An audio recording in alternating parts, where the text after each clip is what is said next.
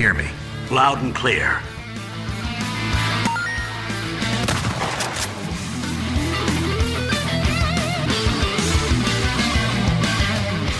Detonado começando mais um episódio. Eu sou o Rodrigo Ferro, estou aqui com André Dias. Um povo que não conhece a sua história está condenado a repeti-la, né, Rodrigo Ferro? Por isso que é tão importante colecionar videogame aí, preservação histórica. Rodrigo Galho.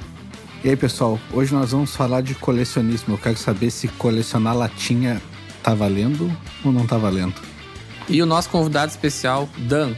Eu, gostei da, da justificativa ali do André, cara, é, de que tem que preservar, né? Pra justificar essas coisas que a gente fica gastando dinheiro. Eu tô me, tô me sentindo em casa aqui, já posso. Não vou ficar com vergonha de falar das minhas coleções e das coisas que eu gasto dinheiro. de- Primeiro é te dar uma passadinha de pano, né? Depois. É, exatamente. Já chega justificando, né? Não, eu comprei isso aqui, mas é porque. entendi, entendi. Obrigado, gente, pelo convite. É uma honra estar aqui e vamos falar bastante aí sobre colecionismo e latinha é, colecionável também.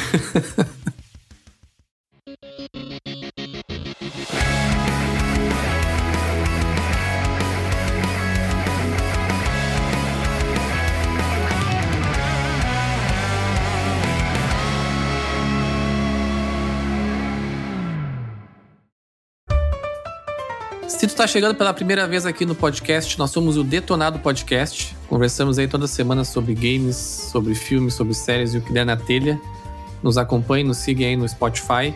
Também estamos nas redes sociais. Vocês podem nos achar lá por DetonadoCast. Estamos no Twitter, no Instagram. E a gente sempre posta lá alguns cortes dos episódios e também sempre que lança um episódio novo a gente está colocando por lá. Também estamos na Twitch, twitch.tv DetonadoCast. A gente seguidamente faz algumas lives, jogando, conversando por lá. Vocês podem nos seguir por lá também.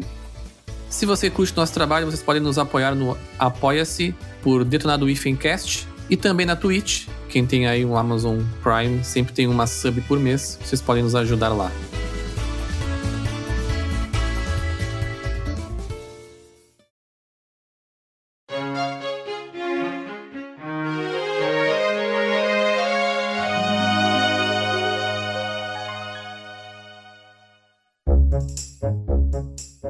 No episódio de hoje, então, vamos bater um papo aí, conforme vocês ouviram na intro, sobre colecionismo. Hoje a gente vai ficar sabendo de uma vez por todas quem é colecionador e quem é acumulador, né? Ou se, se faz alguma diferença.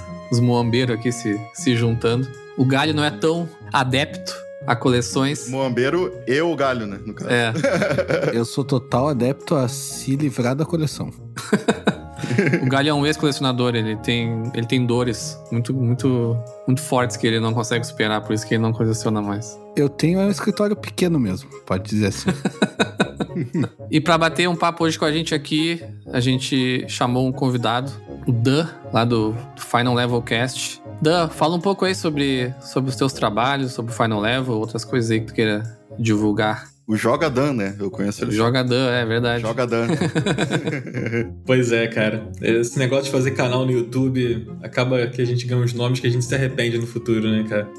Mas tá bom. É, cara, obrigado pelo convite, gente. É, vai ser um papo bem legal que eu gosto bastante. É, para quem não me conhece, eu tenho um podcast que se chama Final Level Cast. A gente conversa sobre videogames semanalmente. Tá saindo em todo, tudo quanto é lugar lá no Spotify, no Apple Podcast, Google, o seu preferido. Toda quarta-feira a gente tem um episódio novo, a gente faz review, a gente faz uns bate-papos malucos, recebemos convidados, fazemos minigames e toda semana tá saindo lá. Eu tenho também um canal no YouTube, né, como eu falei, que tá mais tem vídeo quando tem vídeo pra sair. E quem quiser me seguir nas redes também é só procurar por Joga Dan, né? Joga Underline Dan, mais fácil assim que você me encontra. Que eu tô lá falando muita bobagem, principalmente no Twitter.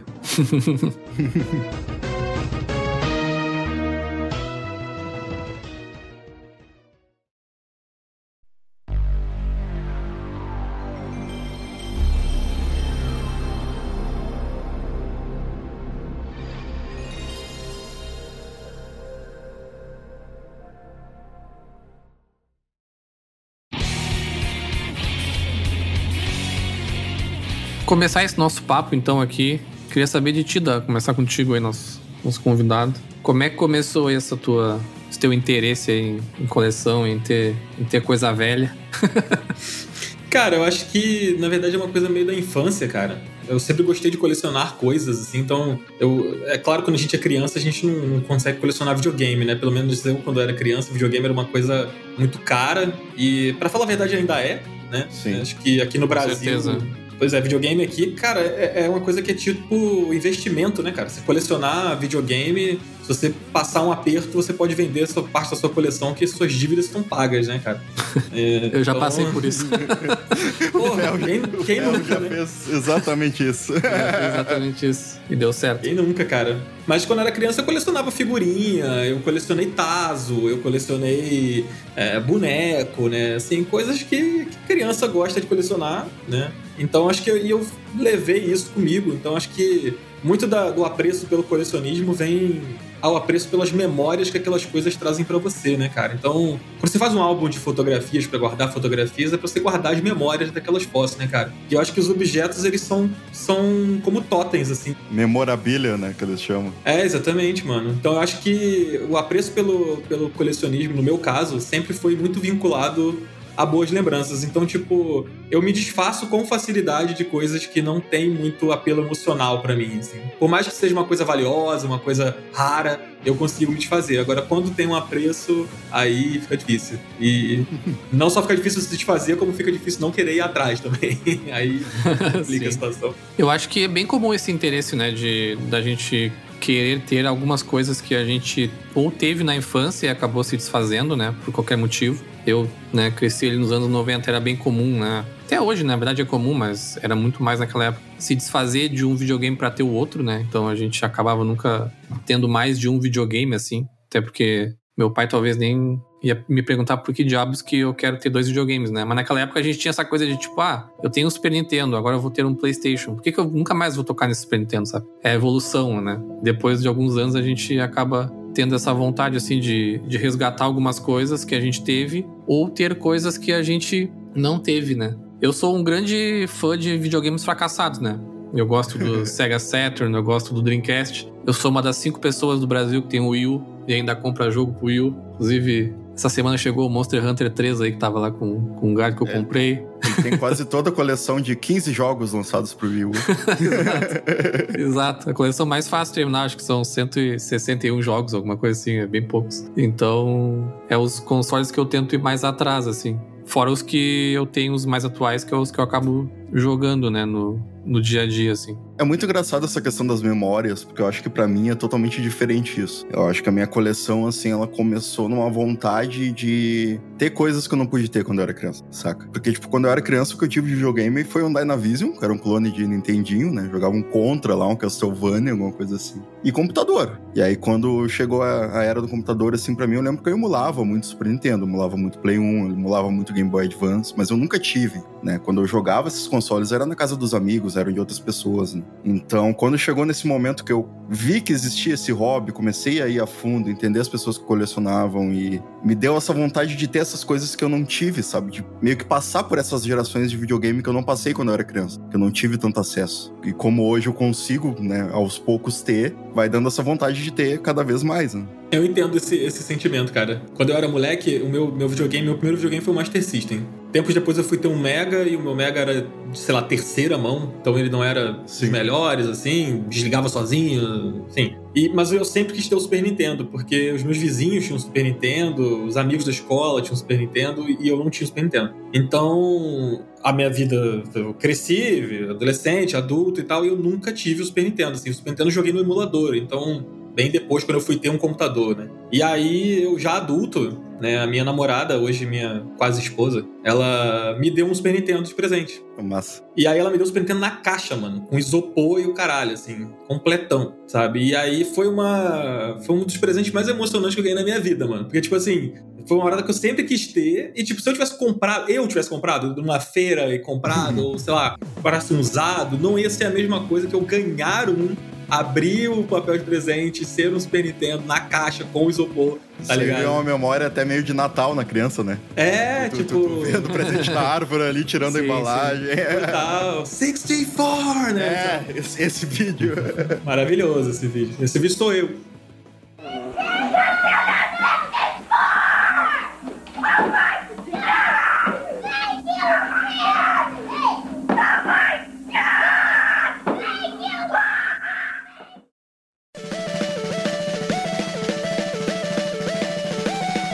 Eu tive uma experiência dessas de Natal com o PlayStation 1, porque eu tinha o Super Nintendo, né? Eu sempre, eu sempre tava uma, uma geração atrás, né? Uma ou duas, né? Quando tinha. Eu, eu ganhei o meu primeiro, acho que foi o Dynavision 3. Aí já tinha o Super Nintendo, né? Aí quando eu ganhei o Super Nintendo, já tinha acho, quase o Play 2, já. Acho que já era, devia ser de 99, 2000. Aí meu pai foi me dar um PlayStation 1, na época procurando nos, nos classificados, né, do jornal. Aí eu lembro que a gente achou um, era 200 reais na época. Acho, que, cara, isso acho que 2001, eu acho que foi. E aí eu me lembro até hoje, até lembro de onde é aqui na cidade. Eu fui com ele, a gente buscou. Aí vinha com Silent Hill, futebol e. não lembro qual outro jogo. E aí o videogame funcionava quando queria, né? Aquela coisa do.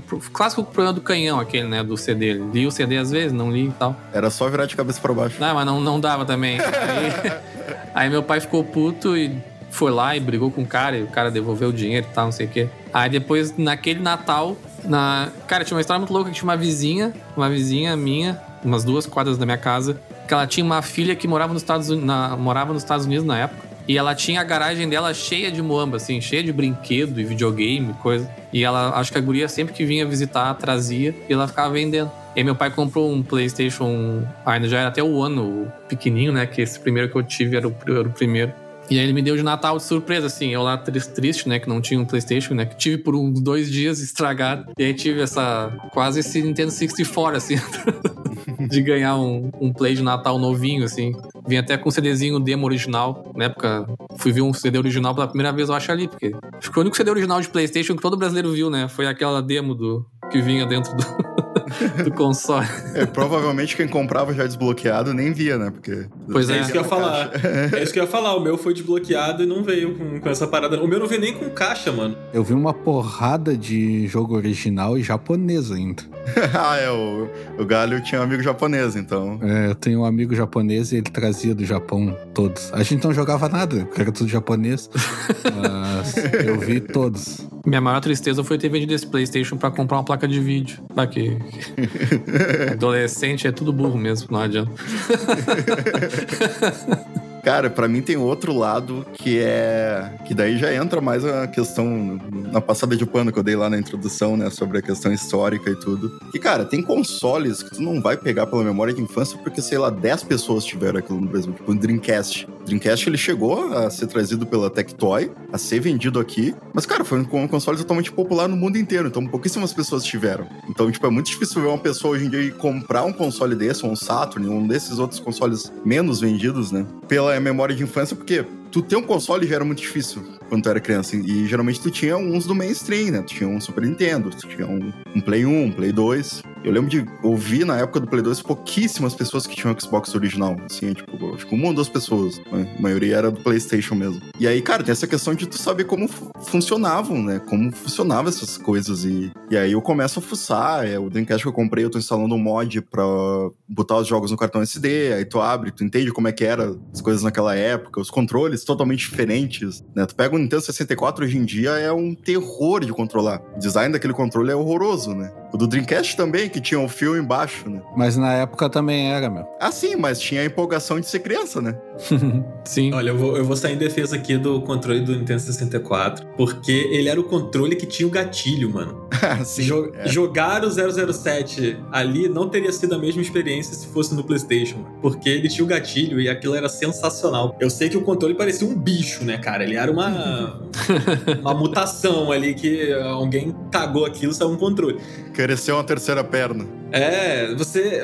Cara, esses dias a gente gravou um episódio sobre o 64 lá no, no Final Level e, e, tipo, a gente tava conversando que o- controle do 64 você não sabia nem como pegar nele direito, né, cara? Se você, primeira vez que você tava pegando nele, você não sabia se você segurava pelo meio, se você segura por aqui, mas e se eu segurar por aqui, essa manete, como é que eu seguro ela? Sabe? Então, tipo, você, são dois analógicos, né? um analógico aqui, um aqui, então, tipo, ele era confuso, né, pra quem não, não tinha tanta familiaridade com videogame, assim e tal. Mas eu, eu curtia muito 64. 64. Mas eu acho que a minha memória é, me enganando, assim, sabe? Aquela, aquela falsa lembrança de que as coisas eram boas e, e talvez nem tanto. Eu acho que é meio isso, assim, 64. A nostalgia mascara as coisas.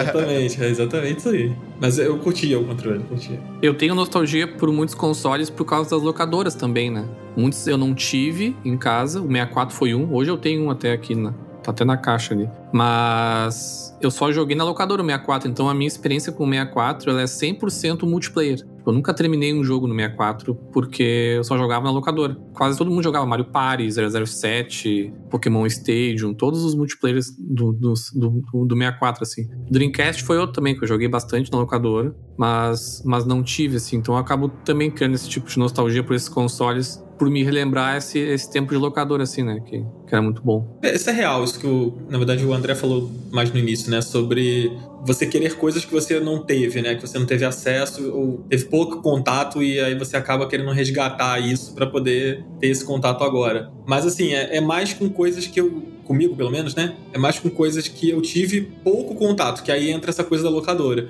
né? Tipo, o próprio 64 foi um videogame que eu tive, mas é, os jogos eram muito caros, não eram muito fáceis de se encontrar. Então, a maioria dos jogos que eu joguei no 64 na infância foram alugados, né? Então, Sim. hoje, hoje não, Hoje eu deixei um pouco de lado a coisa de comprar os jogos do 64, mas teve um momento da minha vida que eu comecei a ir atrás dos cartuchos que eu queria ter, justamente para relembrar, para ter em casa, aqueles jogos que me marcaram, mas que eu não necessariamente tive, né? É, tipo, Pokémon Snap foi um, por exemplo, que foi um jogo que me marcou muito na, na minha infância. É, inclusive me influenciou é, até a profissão que eu acabei tomando depois foi muito por conta da fotografia. Pô, que massa. Legal. É, eu fui trabalhar com audiovisual, né? Não era exatamente fotografia, mas assim, foi o primeiro contato com, com audiovisual, sim, assim, sim. de certa forma.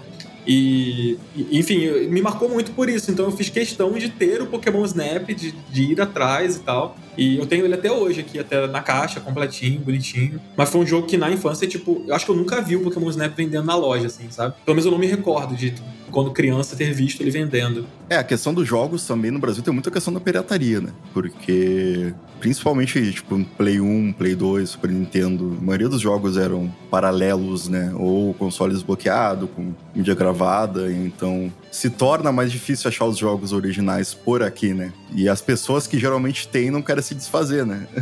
Sim, é, e, e, acaba que esses jogos, assim, tipo do PlayStation, por exemplo, PlayStation 1, é, o próprio, sei lá, Game Boy, né? São jogos que na época você tinha o pirata e tal, então quem tinha o original normalmente era a exceção, né? O cara que tinha um jogo original de, sei lá, de Play 2, por exemplo, o cara era a exceção, sabe? Sim, sim. Eu fui ver um jogo original de Play 2 com mais de 20 anos de idade. eu não vi até hoje. Eu me lembro que a primeira vez que eu vi foi nas lojas americanas e, tipo, o PlayStation 3 já existia. Já tava, tipo assim, já tinha bastante tempo do PlayStation 3, e aí eu entrei na Americana e estava tendo uma daquelas. aquelas liquidações, sabe? Que eles botavam um balde de ferro cheio de DVD dentro, assim. sim, sim. e aí tinha um God of War Great at Hits, assim, sabe? Eu não lembro se era o 2, sei lá. E aí eu olhei assim, ele tava muito barato, sabe? Tipo, vamos dizer, sei lá, 40 reais, assim, sabe? E eu olhei isso aqui, pra mim, 40 reais era uma grana. E eu, tipo, eu não, nem tinha mais o Play 2. Aí eu falei, ah, mano, não vou comprar não. Me arrependi, cara, porque queria ter comprado e acho que ele estaria aqui lacrado, de repente. Hoje. É... Lacrado é 300 reais. Não faço ideia, na verdade, mas imagino que barato não deve ser, não, cara.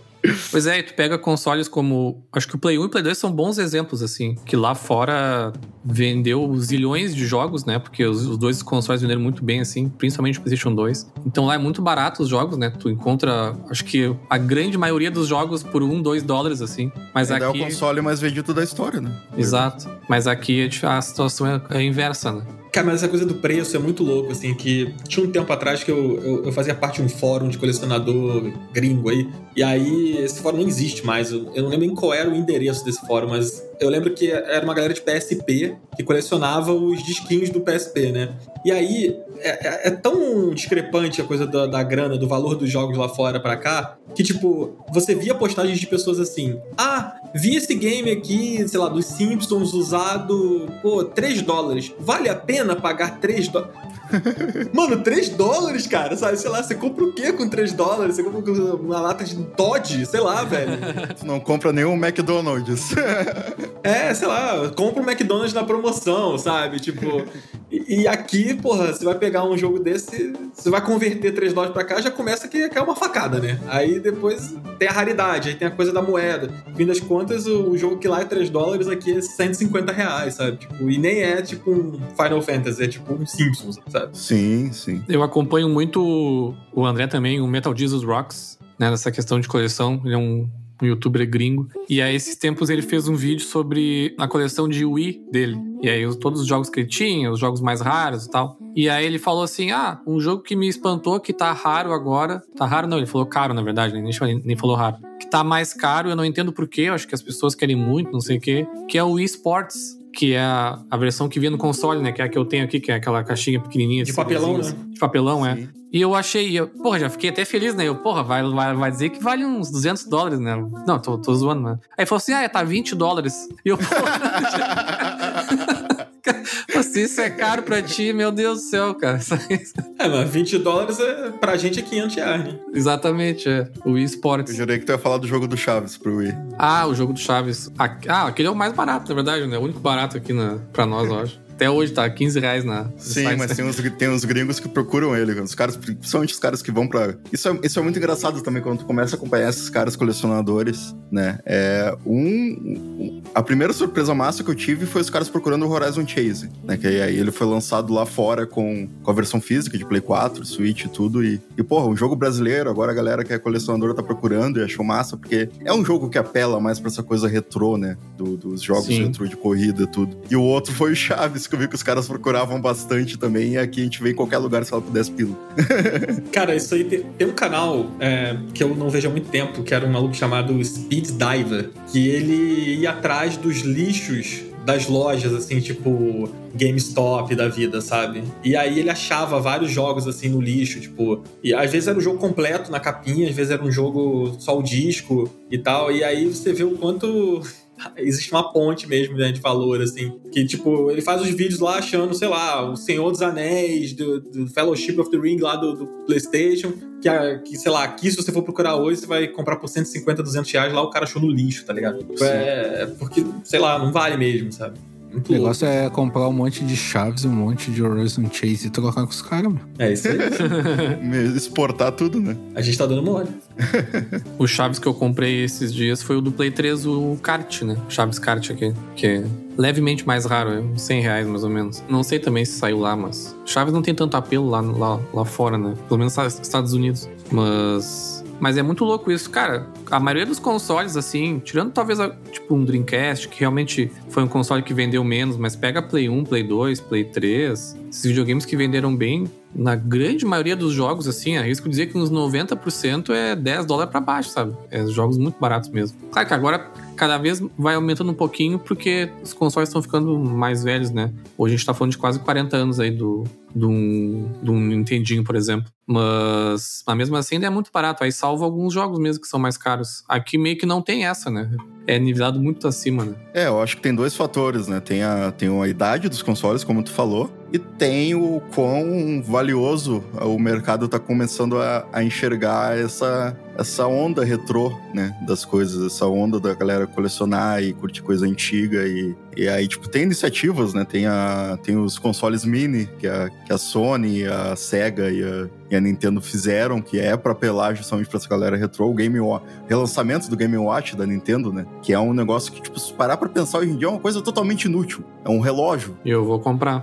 É um relógio com despertador que joga um jogo. Mas, cara, apela muito pra galera que, que quer colecionar, que quer ter aquilo na estante que é ter. Então, tipo, essas empresas começam a enxergar isso e o mercado paralelo também começa a abusar e subir muitos preços, né? No Brasil, principalmente, que já, já é caro, né? E difícil de achar, então acaba se tornando mais caro ainda, né? Às vezes, cara, uma própria TV CRT, né? Que muita gente procura para jogar um, um console, um Super Nintendo ali usando áudio vídeo, alguma coisa assim mais simples. Os caras já começam a botar ali, ó, TV retrô para consoles antigos, não sei o quê, 500 reais tipo, absurdo, assim, sabe? É, eu acho que o Game Watch, ele entra num outro pacote, assim, tipo... Porque o Game Watch, ele claramente, ele é um artigo de coleção, ponto, né? Tipo, Sim. ele é comemorativo, ele é do, dos 35 anos do Mario, né? 30 anos do Zelda, e talvez eles façam um do Donkey Kong um dia, ou do Metroid, sei lá, do Metroid eles perderam a oportunidade, que é esse ano, né? Eu acho, o aniversário. Acho que o Donkey Kong também, né? O Country, eu acho que é esse ano sim, 91, né? O primeiro. Ou 92, não lembro mais.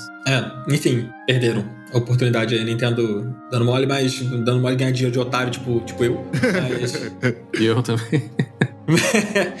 mas, mas os minis eu acho que realmente faz sentido, né? Essa coisa do, de tentar trazer o retrô de uma forma mais modernizada, né? É, é, e que eu acho que funciona e que eu acho que é até um caminho. É que aqui pra gente é muito difícil, porque acaba que o negócio fica muito caro e de certa forma é um emulador, né, mano? Tipo. Sim, sim. Então você tem que. Você, você acaba comprando porque você quer colecionar. Mas eu não acho que a intenção tenha sido essa, sabe? Tipo, acho que era mais para trazer de volta mesmo, pra, pela nostalgia, assim. E acabou virando uma coisa de coleção porque.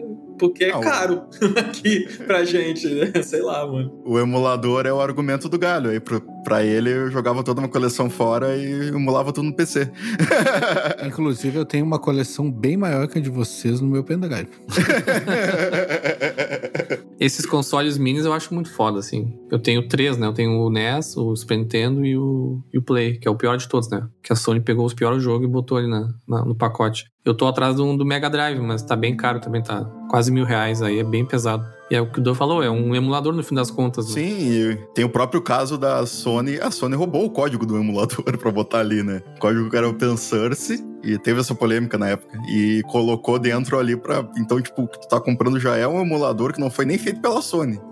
Pois é. Pensa pelo lado bom, se fosse a Nintendo, ia roubar o código do emulador e ainda ia tirar do ar todos os emuladores, né, meu? processar todo mundo que fez. Ia tirar o código do cara e ia processar o cara ainda.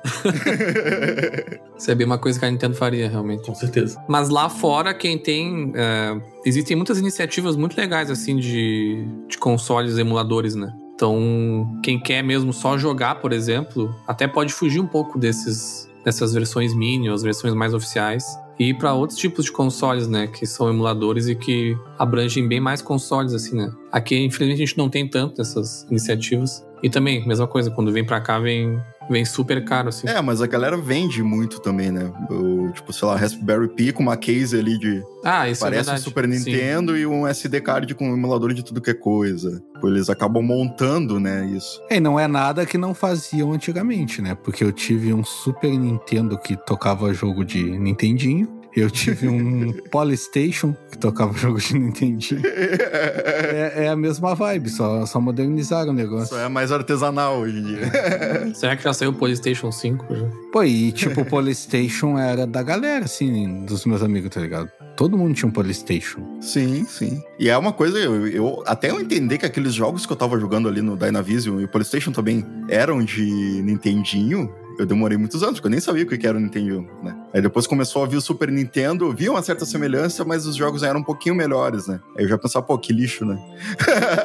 Acho que eu nunca vi o Nintendinho quando era criança, só os, só os clones. Não, o Nintendinho eu não vi, só vi o Super Nintendo. Eu tive um Turbo Game. O Nintendinho era aquele com a gaveta, tinha o com gaveta, né? Que era uma gaveta. Esse eu cheguei Isso, a ver. isso. Ah, esse eu cheguei Isso é americano. Tá, esse eu cheguei a ver. É que o meu problema com coleção, vocês acham que é um problema que eu não gosto de coleção? Não é, cara. É que eu vivi esses videogames, tá ligado? Eu nunca falei que era um problema, é uma opinião, cara. eu vivi esses videogames. Eu tava lá. A gente fica te zoando só. então eu quero deixar lá, tá ligado?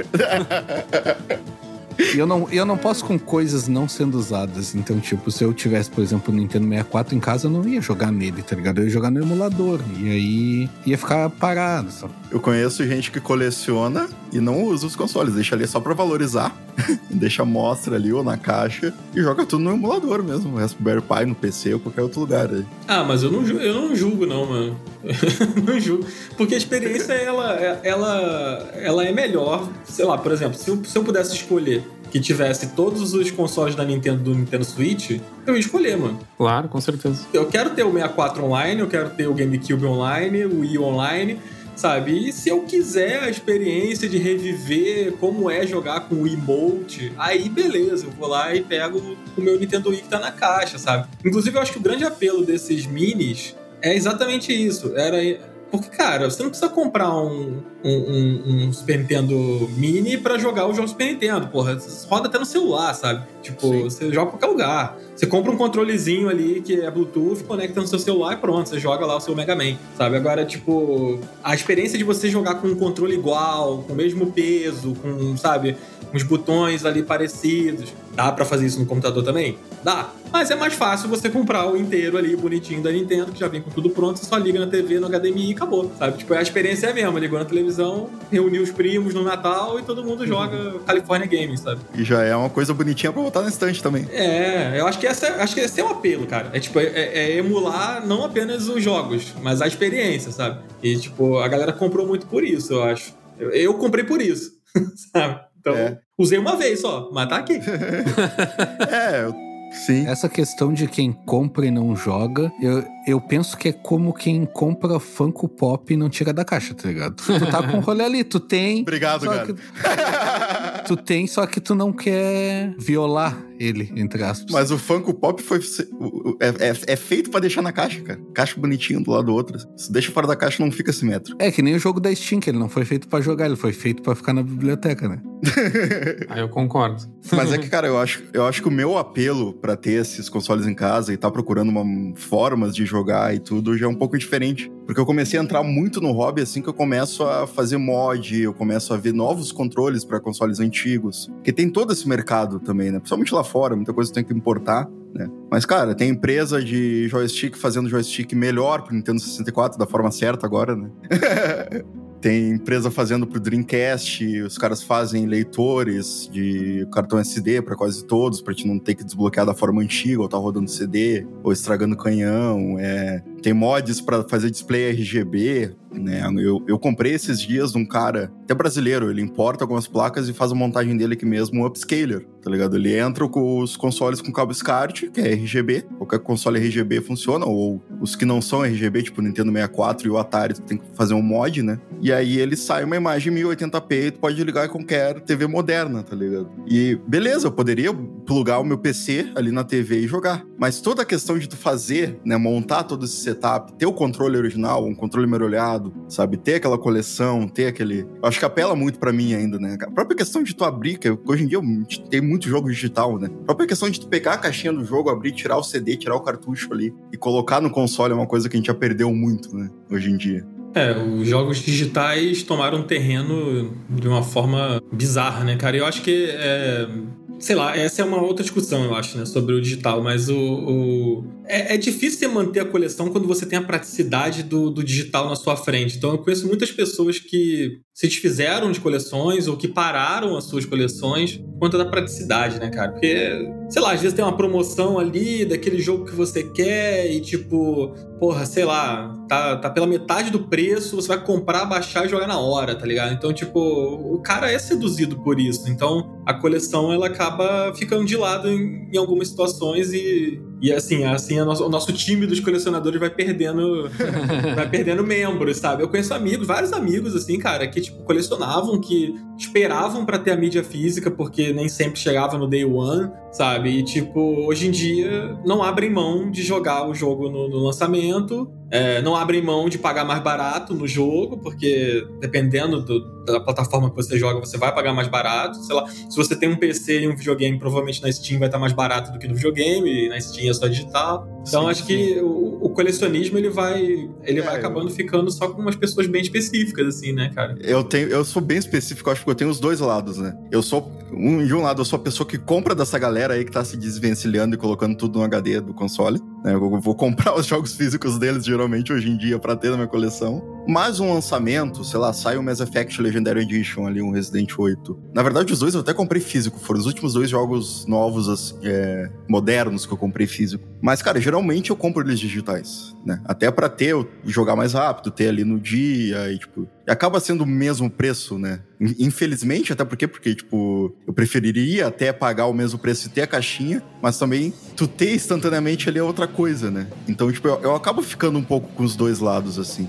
Eu gosto de ter, principalmente dos consoles mais antigos, os jogos ali e tal. Mas muitos daqueles consoles eu nem vou usar os jogos. Eu vou botar ele num loader, num pendrive, vou fazer uma outra forma de jogar que não gaste aqueles discos, tá ligado? Aqueles cartuchos. É, essa nostalgia, esse sentimento que o André disse de ter de tirar da caixinha, pegar o um encarte, isso daí é que me faz querer ter o digital, tá ligado? Se eu tenho um jogo físico e eu tenho que tirar da caixa para jogar, bah, meu, não vou jogar ele. Eu tô cheio de jogo físico parado, né? Eu não jogo por causa disso. E essa questão do, do, da galera tá preferindo digital é que as empresas não se, for, não se esforçam pra gente querer o físico também, né? Logicamente, porque pra eles é muito mais barato Sim. o digital. Isso é verdade. Mas, tipo, por exemplo, o Cyberpunk, cara, o jogo é uma merda, mas o encarte dele é lindo, tá ligado? Tipo, te dá vontade de tu ter o físico. Me arrependi profundamente de ter comprado físico, me arrependi. Mas é um jogo que te dá vontade de tu ter o físico, tá ligado? Que agora tá 40 reais, né?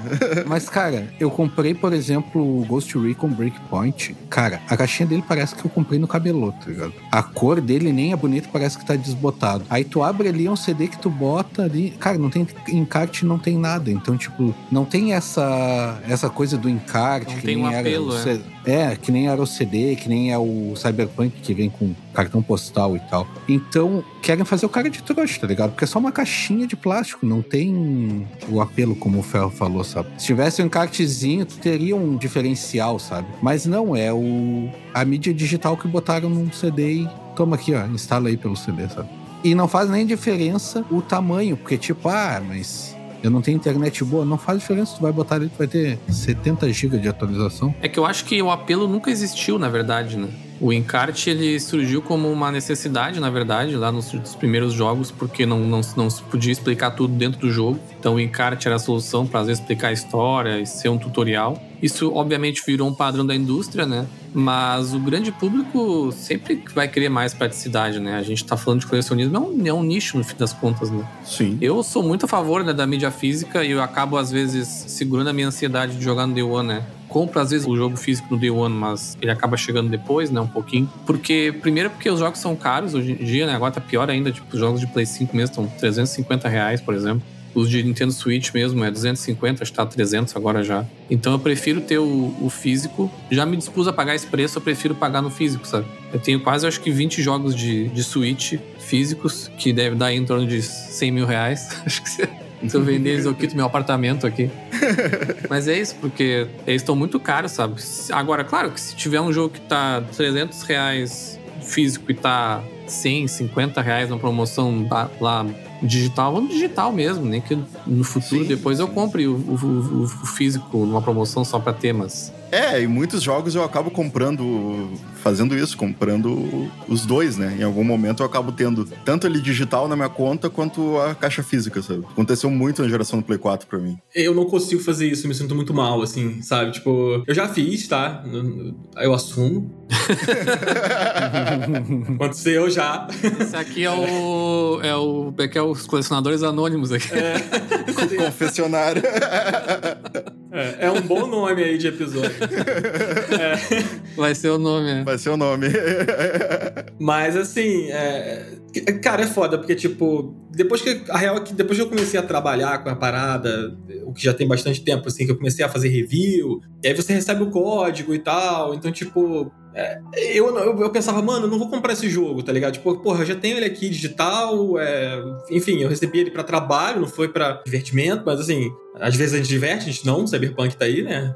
Vingadores, tá aí provando que nem sempre trabalhar com videogames é legal. Mas, assim, comprar o mesmo jogo é foda. Mas, assim, alguns jogos específicos, por exemplo, essa coletânea do Mario limitada. Essa eu comprei, sabe? Eu, Eu recebi também. o jogo antecipado pra fazer análise e tal. Mas, tipo, não tinha como não comprar, sabe? Pra, pra mim, que gosto da Nintendo, que gosto de mídia física e que gosto daqueles jogos em específico, tipo, eu tinha que ter ele na estante, sabe? Porque eu sei que daqui a 10, 15, 20 anos, talvez, ele vai ser aquele jogo que vai estar no eBay sendo vendido por 5 mil reais, sabe? Tipo, porque foi limitado e quem comprou, comprou, quem não comprou, não compra mais, sabe? Mas tipo. tu, tu, tu chega a comprar pensando em vender já? Não. Mas eu, eu, eu compro pensando que eu não vou poder comprar depois. Ah, Entendeu? É, não comprar pra vender, assim. Pra falar a verdade, já aconteceu de eu comprar uma parada pra vender. Inclusive, vendi há não muito tempo, que foi um Final Fantasy VI lacrado de Super Nintendo. Eu achei ele vendendo numa loja, eu... Final Fantasy VI não, perdão, Final Fantasy V. Se fosse Final Fantasy VI, eu não teria vendido. Final Fantasy V, eu vi ele vendendo na loja, era uma loja num bairro que eu cresci aqui no Rio de Janeiro. É, uma loja dessas que vendia jogo pirata mas sabe aquela loja que só vende jogo pirata, mas tem uns três jogos originais no balcão que ninguém nunca olha, assim, sabe? Ele tava ali no balcão e eu perguntei, quanto tá esse jogo aqui? E aí, na época, assim, isso deve ter uns 5, 6 anos, o cara me vendeu por 100 reais. O Final Fantasy V lacrado de Super Nintendo. e aí eu comprei. E eu sabia que eu nunca ia abrir, sabe? Porque seria uma burrice minha abrir, porque eu não ia jogar e porque pra que, que eu ia abrir? Né? Então eu falei, cara, se um dia eu decidir vender, eu vendo essa parada. E aí eu vendi ele há pouco tempo por, por, um pouco mais de mil reais, assim, tipo, e acabou que eu gastei tudo em jogo de Switch depois, mas eu vendi.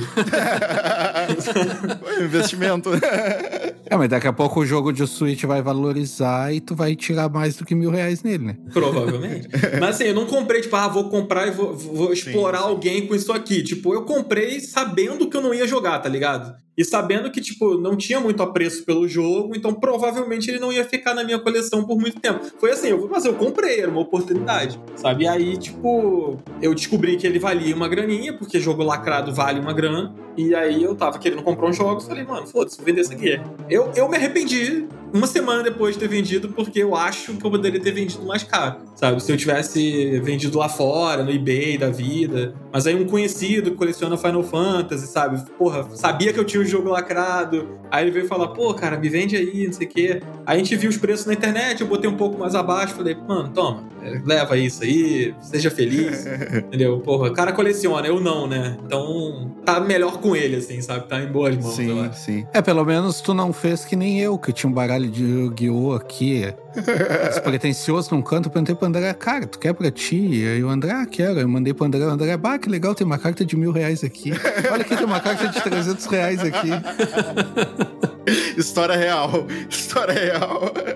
Sempre pesquisa o preço antes de, de doar as coisas. É, não, eu, eu acabei meio pesquisando, assim, mas eu pesquisei meio porcamente, assim, sabe? Tipo, eu tenho certeza que se eu quisesse ter feito mais dinheiro, eu teria feito. Porque eu ia botar no sim, eBay sim. da vida, entendeu? Eu ia vender em dólar e, porra, não dá para comparar, Sim. né? Mas assim, como eu já conhecia uma pessoa que queria, aí eu optei por passar pro conhecido e, e tudo bem, sabe? Uma boa ação. É boa ação entre aspas, né? Porque mil reais num jogo não é boa ação, assim, mas, tipo, de repente pra ele foi uma boa ação, sei lá. Pra ele foi, é. Mas eu tô pegando todas as dicas com vocês. Eu vou sair daqui do podcast e vou comprar cinco jogos do Chaves e cinco Horizon Chase. Botar no eBay. Baque, né? O Horizon Chase tinha uma, teve uma tiragem grande, eu acho que não vai valorizar, né? Mas.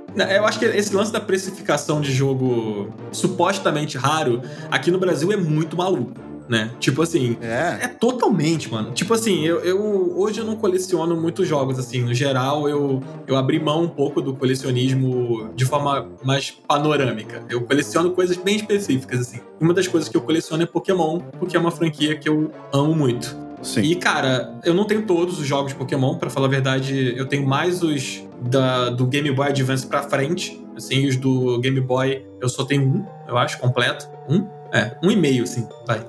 E, e, tipo, há uns anos, assim, vamos botar uns 3, 4 anos, você comprava um, um, Pokémon Red, assim, por uns 300, 400 reais. E hoje, você compra por 4 mil reais. Um Pokémon Sim. Red completo, assim, tipo... E, e, cara, essa, essa subida de preço, ela foi acontecendo de uma forma completamente arbitrária. Tipo assim, não tem nenhum no Mercado Livre. Aí, sei lá, o Rodrigo Ferro olha lá na, na, coleção dele, poxa, eu tenho um aqui. Rodrigo Ferro vai e faz o quê? Anuncia pelo preço que ele acha que isso vale, tá ligado? Exatamente. É. Tipo, ah, eu acho que vale dois mil reais, porque, porra, eu não conheço ninguém que tem, então barato não é. E aí o negócio vai. Uma bola de neve, que, mano. Que nos Estados Unidos o mercado se autorregula muito mais, porque tem mais tiragem das coisas e sempre tem gente vendendo. Não importa qual for o título, se tu entrar no eBay lá, vai ter pelo menos uma pessoa vendendo, sabe? Sim. Já que, como é muito mais difícil, né? A galera realmente bota o. joga um, um, dado de seis lados ali e bota três zeros à frente, sabe? Cara, no Mercado Livre todos os jogos são raros, né? Super Mario World, é. raro. Cara, tem 100 raro. milhões de Super Mario World no mundo. Aí tu vai ver uma fita pirata também, né? É. e até esse que o, que o Dan falou dele ter achado numa lojinha um jogo barato e tal, até pega um gancho pra uma coisa que aqui no Brasil a gente não tem tanto. É, bom, no Rio, São Paulo, acho que se consegue um pouco mais disso, né? Aqui no Sul, e principalmente no interior, assim, é mais difícil, que é tu conseguir garimpar esses jogos, né? Ou ir em lojinhas, assim, coisa. Que é uma coisa que lá fora ainda tem, né? Tu consegue, às vezes, ir numa loja e achar algum item com um preço mais legal e tal. Então aqui a gente fica muito refém do Mercado Livre. E aí acontece isso que o Dan falou, tipo, o fulaninho de tal botou a 2 mil, aí o próximo que ia botar 500, ele vê que tá 2 mil, ele bota 2 mil também. E aí os preços começam a ficar insanos, assim, sabe? E tudo vira raridade, tudo é raro. Tudo é... Qualquer item é raro. E às vezes você tem um jogo, o, o, cara que não é colecionador, sei lá, tipo, você teve, sua prima teve um Game Boy na infância e ela tinha lá o Pokémon e tal. E tipo, ela tá cagando pra aquele jogo que tá guardado na casa do pai dela, dentro do armário que era do quarto dela. E aí ela descobre, por acaso, que estão vendendo aquele jogo por dois mil reais. E aí o que ela faz? Vou anunciar por dois mil reais também. Tipo, claro, sim. Que é o certo, né? Pouco me ferrando pra esse jogo, sabe? Então, vai e vende pra fazer uma grana, tá ligado? E aí isso é o, essa, esse efeito. Isso que você falou da loja física, é, Ferro, tipo, é, isso ajuda a, a, ajudar o mercado a não inflar muito lá fora, né? Porque você Sim. tem a loja para você entrar lá e comprar o jogo usado por um preço razoável e, e, aqui você não tem essa comparação. A sua comparação é o quê? É o eBay, sabe? Tipo. Exato. Que, que, né? que aqui vai ficar feroz, assim. É, mas aqui no Rio de Janeiro não tem muito, não, mano. Você se engana. Você acha que aqui tem mais. Eu achei que teria. Não tem tanto, assim. Aqui tem algumas, né? Nem sempre é uma loja que tu vai tá andando numa galeria, numa calçada e entrar ali. Às vezes é o cara que tem nos fundos dele, né? nos fundos da casa dele, o porão, alguma coisa assim. E negocia pela internet, acaba tendo a loja física ali também no cantinho. E... Mas acaba tendo, né? Tem um certo mercado, mas eu não, che não chega a ser tanto, eu acho, ao ponto de conseguir regular os preços online, né? Eu acho que muitos desses caras também vão se basear pelos preços online quando vão vender. É, hoje em dia, sim, com certeza. Aqui no Rio tem muito a feira, né? Essas feiras de final de semana. É, feira que é feira geral mesmo, feira de, de fruta, feira de, de legume, que tem aquela áreazinha ali que tem os caras que vendem eletrônicos. Tem muito aqui no subúrbio do Rio de Janeiro. E, e antigamente você achava muito jogo de videogame nessas feiras. E, e antigamente, bem antigamente, assim, vai bota papo aí de 10, 15 anos, você achava umas raridades perdidas nessas feiras e comprava por um preço legal. Mas hoje em dia, cara, não tem mais bobo, tá ligado? Tipo, não tem mais bobo no futebol, sei que, então, não Sim. tem mais bobo no, não tem mais bobo no videogame também, cara. Porque o Mercado Livre tá aí, o grupo de Facebook, o LX, sei lá, cara, tipo, a, a, ré, a régua tá muito mais alta agora e é, não dá para fugir, é tudo caro. Quer colecionar videogame? Passa num concurso público aí para desembargador que você consegue colecionar. Fora a galera que compra para revender, então eles já vão nessas feirinhas e já compram a banca inteira já para depois botar no Mercado Livre, né? É que nem o Play 5. É 4.700 reais. Né? É, dura dois minutos porque os caras já estão comprando para vender por 7 mil, sabe? então, é foda. É, isso, é isso acontece aqui no Rio direto, mano. Tipo, não sei se vocês conhecem aqui muito o Rio de Janeiro, mas o Rio de Janeiro tem um lugar bem no centro mesmo, assim, que é a Uruguaiana. Que é uma área do Rio onde tem várias lojinhas de que são importadoras e muitos camelôs, assim, é, ambulantes, né? E lá era conhecido por ser um polo no Rio de Janeiro onde você comprava tecnologia mais barata. É a Santa Efigênia do. É a Santa Efigênia, total. Total, Santa Efigênia. Né? E a Uruguaiana, ela é, é, tipo ali, o centro do Rio de Janeiro é perto do porto. Então, no porto era onde se comprava as paradas assim sem imposto, tá ligado? Então os caras, eles negociavam com os caras lá e era realmente muito mais barato. Tipo, e hoje em dia não é mais, cara. Hoje em dia, tipo, o PlayStation 5 mesmo, ele tá 7 pau lá no, no, no Uruguaiana. E, cara, quem tá ouvindo aí o cast pode entrar no boadica.com.br, que é um site que tem as lojas da Uruguaiana. Procura lá o PlayStation 5, você vai ver o preço que as lojas da Uruguaiana estão vendendo. Sabe? Tipo, vai estar tá nessa casa, 6,500, 7. Quem tiver ouvindo o cast aí pode vir com 7 mil na mão que leva o meu Play 5 aqui já. o meu também. Eu faço por 6,500 aí, ó. Galera, na minha mão é mais barato. Eu faço por, por 7, mas já vem com a molinha estragada já. Já vai com drift, né, no controle. É, com drift. É.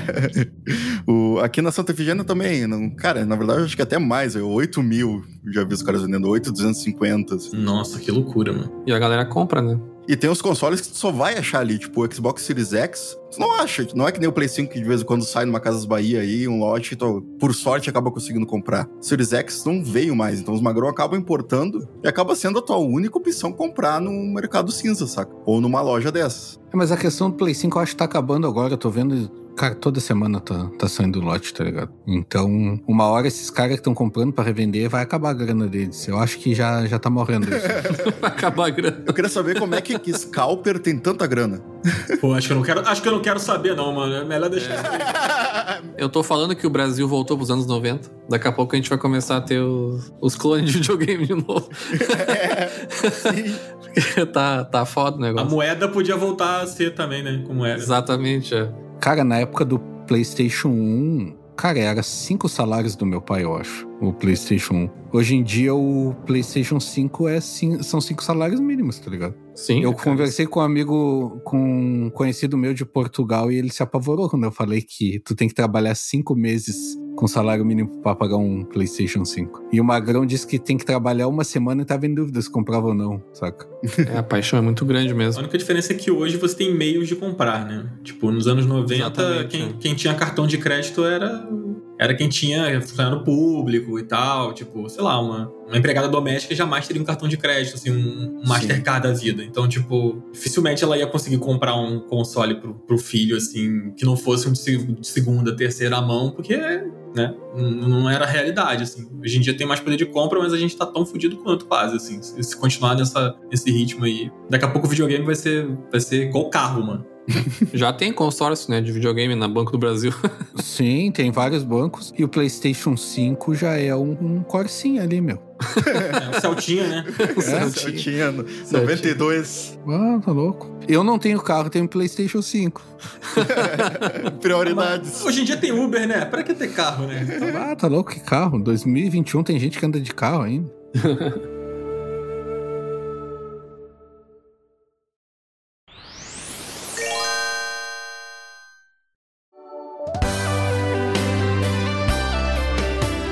Pra gente ir finalizando o papo aqui, eu queria saber, principalmente do, do Dan e do André, né? Porque o Galho. O Galho eu sei qual é o item mais valioso dele, mas eu queria saber qual item que vocês têm aí mais valioso, não no sentido de valor, mas no, de valor de grana, né? Mas no sentido emocional mesmo, assim. O que, que vocês mais gostam aí das, na coleção? Cara, eu, eu tenho coisas que são mais baratas, assim, em preço. Não tenho nada que é um super raro, completo na caixa, coisas assim. Mas eu acho que eu tenho um carinho muito grande pelo último que eu adquiri aqui, que é o Dreamcast. Que eu tô, tô em carinho e tô desmontando ele todo, né?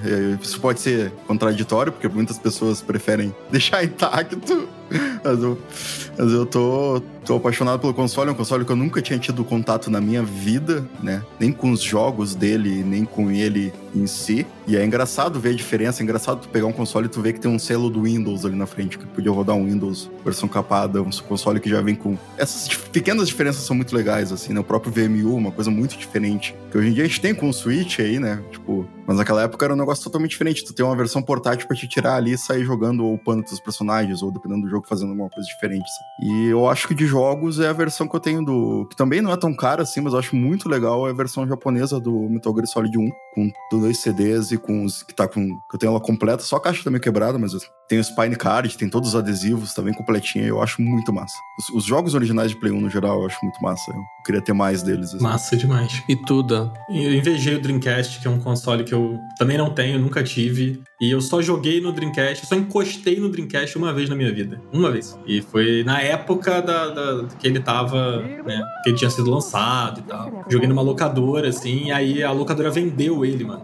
Tipo, só tinha um na locadora e era o que tava pra, pra teste, assim, sabe? Sim. Aí eu joguei o Sonic Adventure, me apaixonei. Clássico. E depois voltei lá e não tava mais lá, assim, sabe? Triste, assim, né?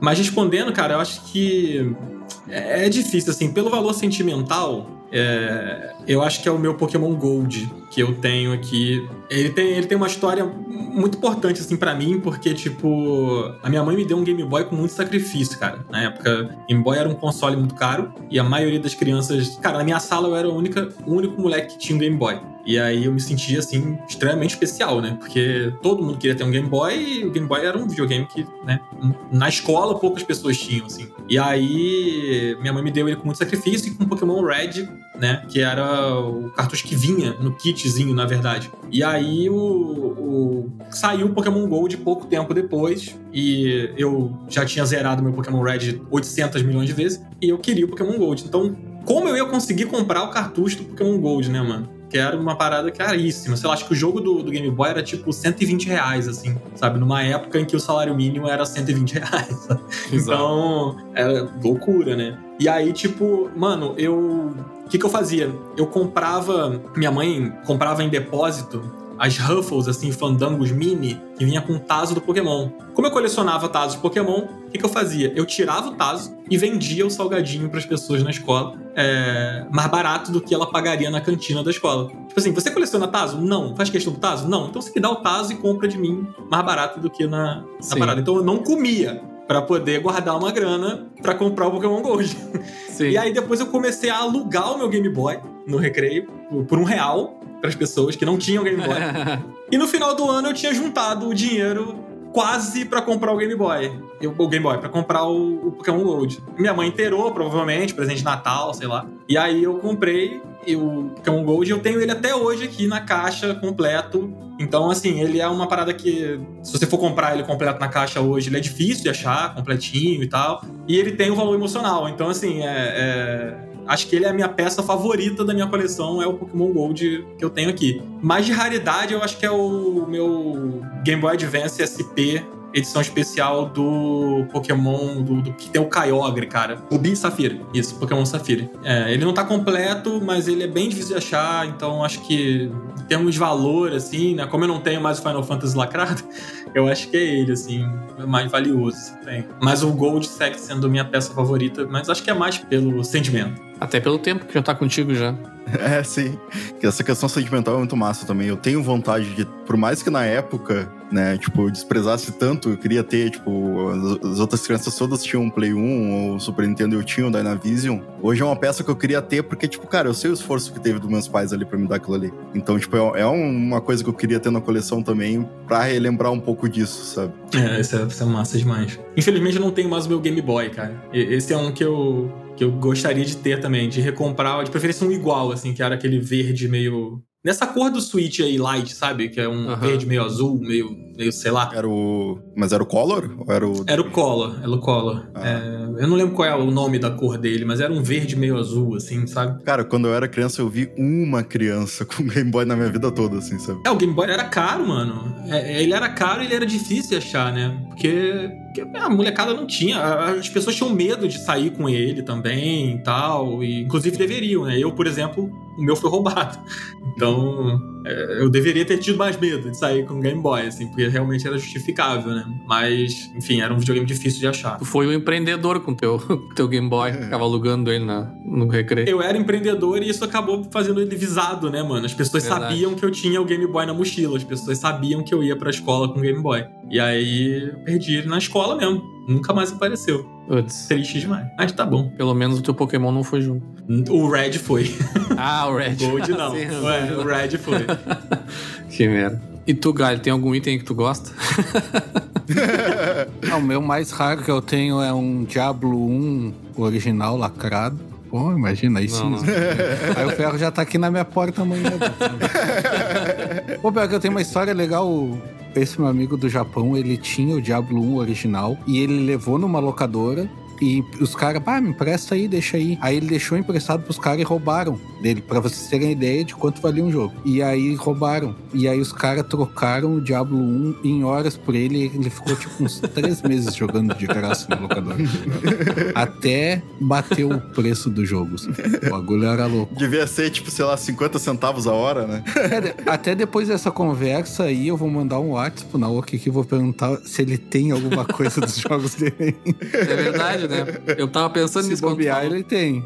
Cara, eu tenho dois itens aqui que eu, que eu gosto bastante. Também acho que não, não são caros. Um até eu comprei há um pouco tempo atrás. De um, na verdade, foi até uma troca por outras coisas que eu tinha com um amigo nosso. Que é o Super Mario Bros. Ah, eu troquei com ele. é, acho que ele tinha repetido, não lembro. Que é o Super Mario Bros. O de Famicom, na caixa, completinho. Eu acho que ele não é um item muito caro. Acho que não é nem 200 reais, eu acho. Pelo menos não costumava ser uns dois anos atrás. E um outro item que eu tenho que, pra mim, foi legal porque eu achei do nada numa viagem de trabalho que eu tava fazendo, que é o Alan Wake. É a edição de colecionador do Alan Wake, que é um jogo que eu curto pra caralho, um dos meus favoritos da, da- da geração do, do 360. Mas na verdade, essa edição é a, é a edição de PC, que pra mim é completamente inútil, porque eu não tenho PC, então não tem nem onde botar o CD. Mas é uma edição de colecionador do Alan Wake que eu tava também perambulando numa loja, ele tava num cantinho, assim, muito barato. E foi muita sorte, assim, era o único. Era um jogo perdido mesmo. Ele não devia estar ali. Tava fora da sua época, assim, já. Devia estar na tua estante, né? Aí tu foi lá e... Exato. Então acho que é- acho que são esses dois. Eu gosto muito dos meus consoles minis também, né? Mas acho que esses dois joguinhos aí são os que eu mais que eu mais gosto assim. Mas tem umas coisas legais, tem o 64 na caixa, tem umas, umas coisinhas legais. E tô atrás desse Pokémon Snap aí, o Dan também. Sou super Do fã 64? Pokémon Snap. Do 64, é. Eu queria um na caixa, completinho. Quase comprei esses tempos, mas acabei desistindo que tava muito desbotada a caixa lá. E o cara não quis baixar o preço. Mas eu gosto bastante. O meu eu comprei a caixa separada e eu Ah, já montou. tinha o cartucho. Sim, montou. Não, a caixa original, a caixa original. Sim, sim, sim, que- sim. Não, eu digo montou que eu digo é ter a caixa, comprar separada a É caixa. isso, é. Não o cereal não bate, né? Mas, Sim, assim, pra quem é aquele colecionador brabo, ferrenho, assim e tal, isso faz bastante diferença. Não é muito o meu caso, então É, pra mim não eu tô- só queria ter ele completo, assim, sabe? Sim. Aí, pra mim fez sentido. É, eu também não sou muito ligado nisso também. Se, se eu tenho alguma coisa aqui que não bate cereal, nem sei, porque eu nunca parei pra ver isso. Ah, eu tenho mais um item aqui pra falar, na verdade, que ele é recente. Eu adquiri ele há pouco tempo. Que é um 2DS é, edição especial do Pokémon Center, que foi da época do Pokémon Sun e Moon. Ah, É, ele é um azul, um azulzinho claro, assim. E ele tem, a, tem as silhuetas dos Pokémon atrás. E na frente ele tem uma silhueta do Pikachu e os botões são coloridos iguais do Famicom, sabe? Do Super Famicom. Sim. É, e eu comprei ele na caixa, ele é japonês e tal. Eu até desbloqueei ele pra poder quebrar o, o lacre de região, né? Porque os meus jogos são todos americanos, então não tinha como jogar nada nele. Aí eu Sim. tirei o bloqueio de região. Mas e ele tá aqui, e ele é. Cara, eu nunca tinha tido 2DS. E assim, além dele ser um console muito bonito, assim, e, e ter, ter o seu valor, né? O 2DS é um console que eu recomendo bastante, assim, para as pessoas que ele é esquisito, mas ele é bem confortável de jogar. assim. O primeira edição, aquele que é um. É, o, tijo, o 2DS tijolão mesmo, né? Aquele que parece sim. uma. Sim. Sei lá, parece uma tábua de carne, sei lá. Eu gosto dele, eu tive um deles. Aí depois eu acabei vendendo. Portátil é um bagulho muito massa de colecionar, porque principalmente os da Nintendo, mas eu acho que o PSP e o PS Vita também, eles têm muitas edições diferentes. É, é verdade. Muitas edições, muito mais que os consoles de mesa, assim. E eu, te- eu acho que eu tenho mais consoles portáteis do que consoles de mesa, inclusive, mas não tenho nenhuma edição especial, mas é uma coisa que no futuro eu quero começar a fazer, principalmente o DS Lite. O DS Lite tem as edições mais massas, assim. Sim. Mais improváveis, assim. Os caras acham, tipo, existe uma versão do DS Lite que ela era usada pra treinamento no McDonald's. Os caras fizeram um jogo de treinamento pros funcionários do McDonald's dos Estados Unidos e tinha o- a, a edição que eles compraram, que vinha com o logo do McDonald's e tudo, num DS Lite pretinho, que daí já vinha com aquele cartucho do jogo ali pra, pra treinar os funcionários com touch e tudo, aprender a montar um hambúrguer, essas coisas assim, saca? Caralho, que foda, mano. Eu não conhecia essa história, não. Tipo, tem várias histórias assim, mas o DS Lite, ele foi. Tem muita história assim, é, que, que é meio improvável, assim, sabe? Muito maneiro. Eu acho que a Nintendo é que mais tem versões, né? De. Ah, sim. É, o próprio 64 é daquela versão sabores brasileira lá, que era. Nos Estados Unidos eu não lembro qual era o nome das versões, mas aqui ela veio como sabores, né? Que eram as frutas. O meu é uva. Era os transparentes, né? Isso, isso. O meu era o roxinho uva. É, eu tenho o controle desse daí, que o meu era. O meu 64 era o cinza padrão, só que ele vinha com um controle uva, né, transparente, que Sim. eu tenho ele até hoje, inclusive aqui, por incrível que pareça, não tá com a manete quebrada, apesar do é, Mario Party. É um item que eu gosto muito massa. Eu, eu, gosto muito porque ele ainda tem os selos da Gradiente no controle e no coisa. Eu adoro as versões brasileiras dos consoles. Meu Dreamcast também é a versão da Tectoy. Assim, se eu fosse seguir por uma linha de ter muita coisa, que provavelmente vai acontecer, que eu tô muito acumulador, eu gostaria de ter essas versões brasileiras das coisas, assim, porque eu acho muito massa essa época e a história de como tudo aconteceu, né? Como todas as gambiarras que o Brasil teve que fazer para trazer esses consoles, ou para fazer clones deles, ou para conseguir vender aqui, tudo que rolava, saca? Então tu tem que ter um Turbo Game. Também. Game já não é tanto da minha época, né? Eu era mais o Dynavision ali, o Polystation. E aí, cara, ele tem todos os selos da Gradiente, eu acho muito massa. E foi engraçado que depois eu ainda comprei um Resident Evil, eu nem sabia qual versão era, o cartucho do Resident Evil 2, que milagre eles tendo conseguido colocar aquele jogo no cartucho, no 64, né? E era da Gradiente também. Eu achei muito massa, assim, que eu consegui os dois do originais brasileiros. Tem assim. bastante coisa legal. É, eu, eu gostaria de ter os jogos do Pokémon todos da Gradiente, mas infelizmente muito difícil encontrar, mano. É, é, quando acha é muito caro, e, ou a caixa tá muito, muito destruída, né? Mas, bom, pra quem não se importa com a caixa, até dá pra achar, né? É legal porque era tudo em português, né? Então, tipo, dá, dá realmente aquela sensação da época, né, mano? Isso é bem legal. É, eu, eu tava falando, o Ferro tava me falando esses dias até, e de vez em quando eu vejo também. Às vezes quando os caras vendem uns lotes lacrados, não são jogos super raros ou coisa assim, eram os jogos que tinham mais tiragem, mas é umas caixas lacradas assim da Tectoy ou da Gradiente de jogos da época, assim. A caixa não é, não é a caixinha do, do, do, do, jogo em si, é as caixas de fábrica mesmo, sabe? Tipo, de papelão assim, cheia deles, que nunca foram abertas, tá ligado? Nossa. Mas que... deve ter achado algum depósito, alguma coisa, e eles vendem. Assim. Mas é um jogo também que né? É, tipo, é jogo de esporte, é as coisas mais, mais aleatórias. Assim. Sega Saturn acha, acha até hoje no Mercado Livre, se botar ali lote, jogos Sega Saturn, vai vir as Sim. caixas da Tectoy pra vender. É muito louco isso. Mas a maior raridade que vocês podem encontrar, se vocês acharem na caixinha. É a amizade do. Não. É o Cyberpunk sem bugs. Versão sem bugs. Esse, esse é raro. Acho que essa, tem, esse aí nem os devs têm. ninguém tem, ninguém viu.